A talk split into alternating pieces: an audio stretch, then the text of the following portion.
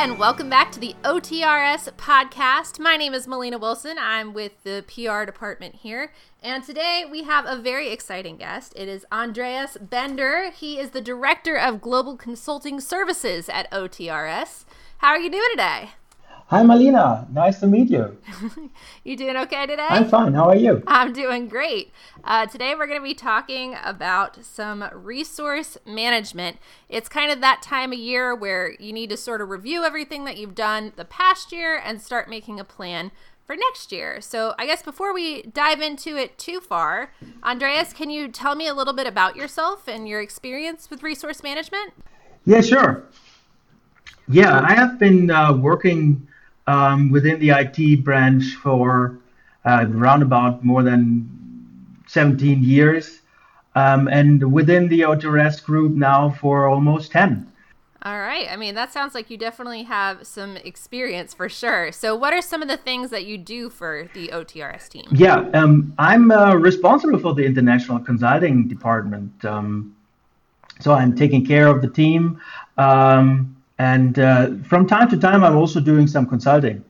That makes that sounds like you're a very valuable player for sure.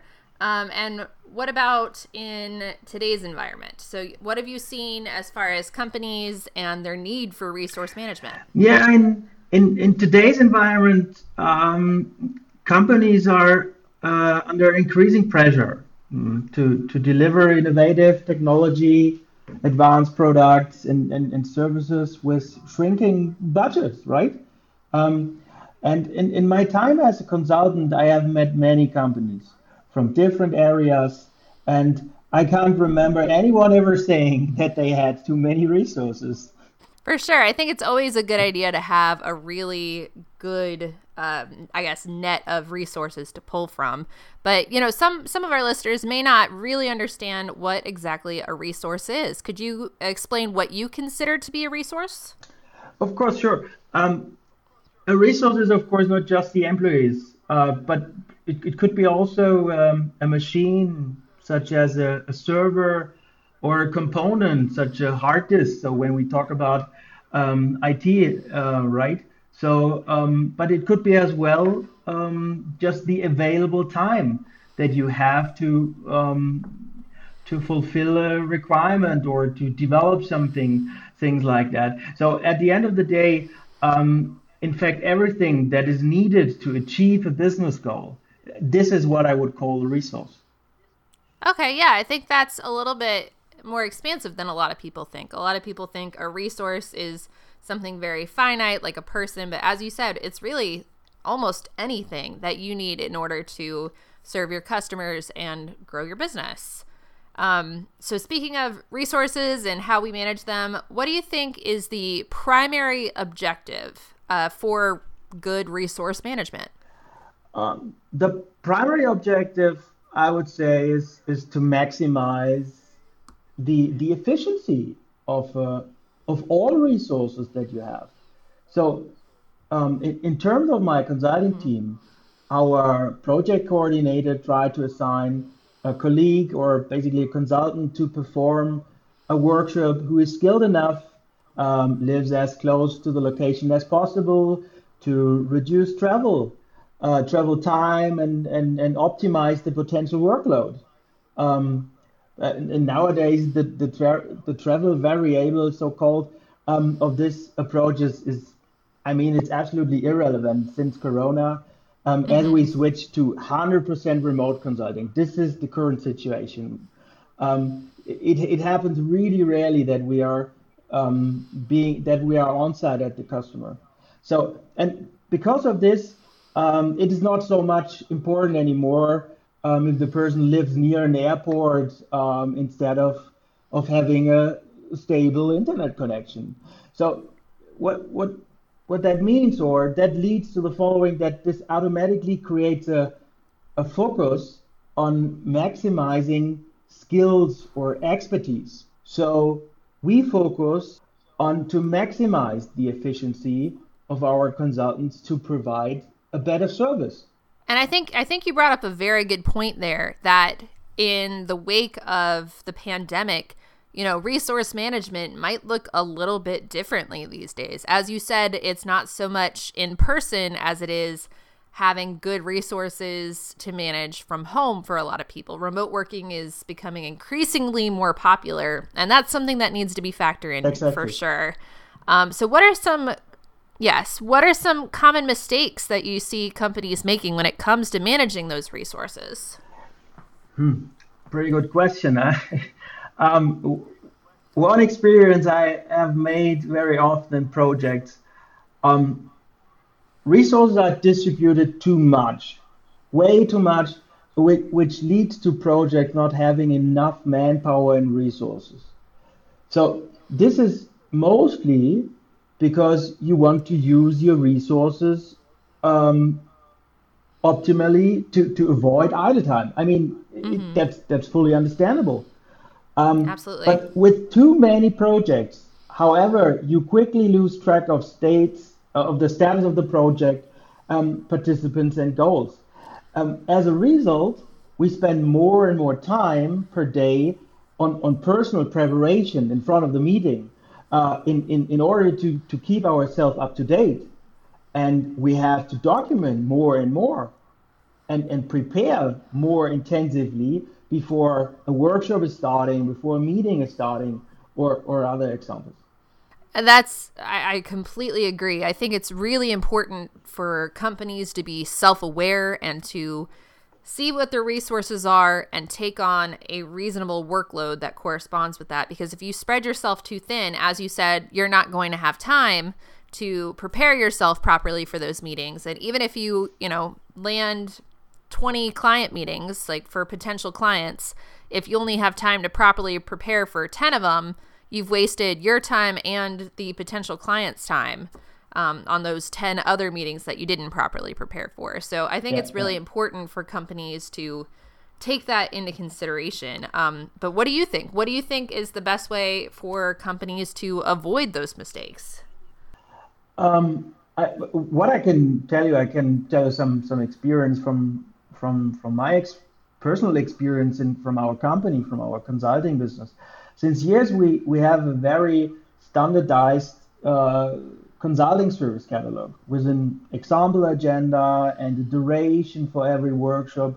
And as a result, the consultant deals with only one customer in a predefined period of one or, or, or two or three days and, and can therefore complete many topics in a short time. Since, since all of our consulting services are structured as, as workshop, we receive feedback from the customer very quickly if the requirement has been met. So, um, so based on that service catalog, we have created a matrix where our project coordinator is able to see which consultant has the right skill to perform the requested service. So sooner or later, the consultant has a good knowledge of all the services. Um, after some time he works he spent with us and, and, and, and of course he gains experience right? But but we also promote their individual interests. So and, and that leads typically to to subject matter experts. Absolutely. I i completely agree. And i think you touched on a couple of really great points there such as uh, the ability to get feedback. I mean that can be invaluable as you move forward so that you know what to do better the next time and what worked and what didn't and then uh, catering to individual interests. Uh, that it, to me is very very important. Showing up with a cookie cutter uh, workshop, you know, that's not going to work for everybody. I think the ability to really get to know them and to customize is going to lead to a much stronger base. Um, and as you said, it can lead to subject matter experts, which is always a good thing. Um, and I, I know that there's a lot of ways that you can manage resources and things like that. But what are your thoughts specifically on resource management software? Yeah, I think resource management software um, is, is not the, the magic bullet. It's just a tool. It, it must come with processes, changes in order for, for its implementation and uh, adoption to be successful. Pro- providing the organization with such a tool um, however, will help drive those changes for improved work prioritization, uh, for for better visibility and effective management of resource utilization. That makes total sense. Having having something that breaks down resource management into something that everyone is on the same page, everybody can see and prioritize together can really help. But I don't I agree. I don't think it's the end all be all magic bullet. I think it's going to take a little bit more than that. Um, but I do think that resource management can certainly help. Uh, what do you think? Can resource management software help a company actually grow? Of course, yeah. I mean, um, that tool, the resource management software, for me, it brings order into the chaos. Um, mm-hmm. Years ago, we, we had just an Excel sheet or something, and, and since we have a, better tool, of course, also the, the processes are benefit uh, um, of that. So the, the primary goal for for resource management software is to create visibility that reveals whether the existing capacity can meet prior, prioritized demand and determines the cost of resource time and, and illustrates whether it can be capitalized.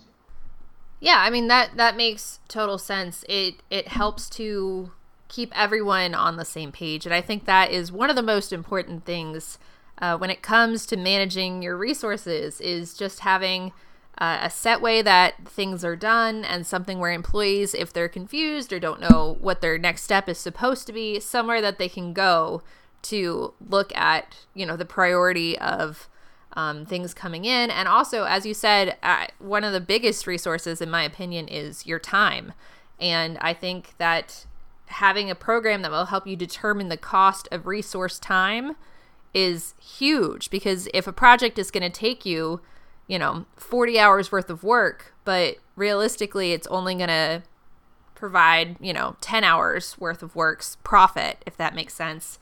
You know, maybe that's not something that you want to pursue. And having having a software in place that can help determine those kinds of things, I think can be huge. Um, and one of the things that I think OTRS does really well is we have something called a calendar resource planning. Um, do you want to tell me a little bit about that and who might be an ideal candidate for it? Sure. Yeah. Um, uh, with with the current version of of OTRS 8, we have introduced um, the, the, concept of business objects. So mm-hmm. so besides tickets for communication, knowledge base articles, for documentation of knowledge, or or config items for um, storing data uh, um, we have many other business objects, but one other one business object is the appointment. So mm-hmm. an, an appointment is stored in a calendar and can be linked to a ticket or a request. So um, the feature add-on, OTRS Resource Management, offers additional functionality um, to that already existing appointment object to assign further information. Um, this can be a resource, uh, a team, or even uh, information like a, a, daily rate or uh, um, a more detailed description about the service type. So in, in our case, it is maybe the consulting workshop type. Is it a training? Is it a conceptual design? Is it a review workshop or whatsoever? So consulting workshops, OTRS updates, um, uh, it, but it could be also in, in terms of, of the customer service team, it could be a remote session. Um, but also longer team meetings can be scheduled that, that you see um, in the resource planning that the whole team is maybe not available next week because they are all on a meeting. So mm-hmm. these these possibilities you have with the with the resource planning and um, so, but it's not just for, for the planner itself, so that the project coordinator in our case see who is available and who not. It's also important for the resource who has been assigned to a to a project or has been assigned to a workshop because he um, he take a look at the resource planning and he can see what what will come in the next uh, in the upcoming weeks. Um, so that is also an important part that again transparency for for everybody for also for the for the support team, I could imagine um, that from time to time they are looking at the um, the resource planning um, and see, oh, next week uh, Andreas will be at the customer, so um, and then tell the customer you could address your problem also for to him. So it is just uh, um, very useful to see um, who is doing what and when. Yeah, that's the, the point, I guess, here. And with the help of this feature, um, of course, we are able to show the availability of our resources, but we can also report which and how many appointments have been scheduled. Especially in my position, um, from from time to time, I have to uh, deliver some reports. For example, how many times did we sold um, the admin training uh, last year, for example? So, so, so anyone mm-hmm. uh, who plans appointments and needs um, one or more experts for the implementation or for a training or to, to fulfill a requirement, let's say like this, um, can bring structure into his chaos with the help of this feature. Yeah, absolutely. I think that it makes sense in that obviously this feature would be very, very helpful for an IT focused company. But what you said is this is really for anybody, any company who has appointments and, you know, needs some experts for implementation can benefit from this. And that seems like it would work pretty much across most industries. I mean, the vast majority of businesses will have times when they need to schedule meetings or need to meet with clients or uh, they need one specific person who's an expert in that field to do something. Um, and I think you're right that having that appointment feature as part of your calendar resource planning is crucial. And uh, as we've sort of discussed throughout this this episode, the resource planning is very, very expansive. And the calendar resource planning, I think, is just one feature that OTRS does particularly well. Um, but there's there's a lot to it. There's a lot to resource uh, management. So, uh, is there anything else that you you'd like to add, or do you think we've pretty much covered it today? Um, no, I, I'm I think so. Yeah, I'm fine with that. awesome. Well, thank you so much for joining us today, Andreas. It was really great to be able to pick your brain about something in which you are the expert. Um, it was a lot of fun. Yeah, thank you very much. You're welcome. And thank you to everyone at home. We hope you enjoyed listening and maybe learned a little bit more about resource management and why it's so important to stay on top of it, especially at this time of year. If you want some more insight from the experts at OTRS, you can check out our website, otrs.com, and we hope you'll tune in for our next episode soon.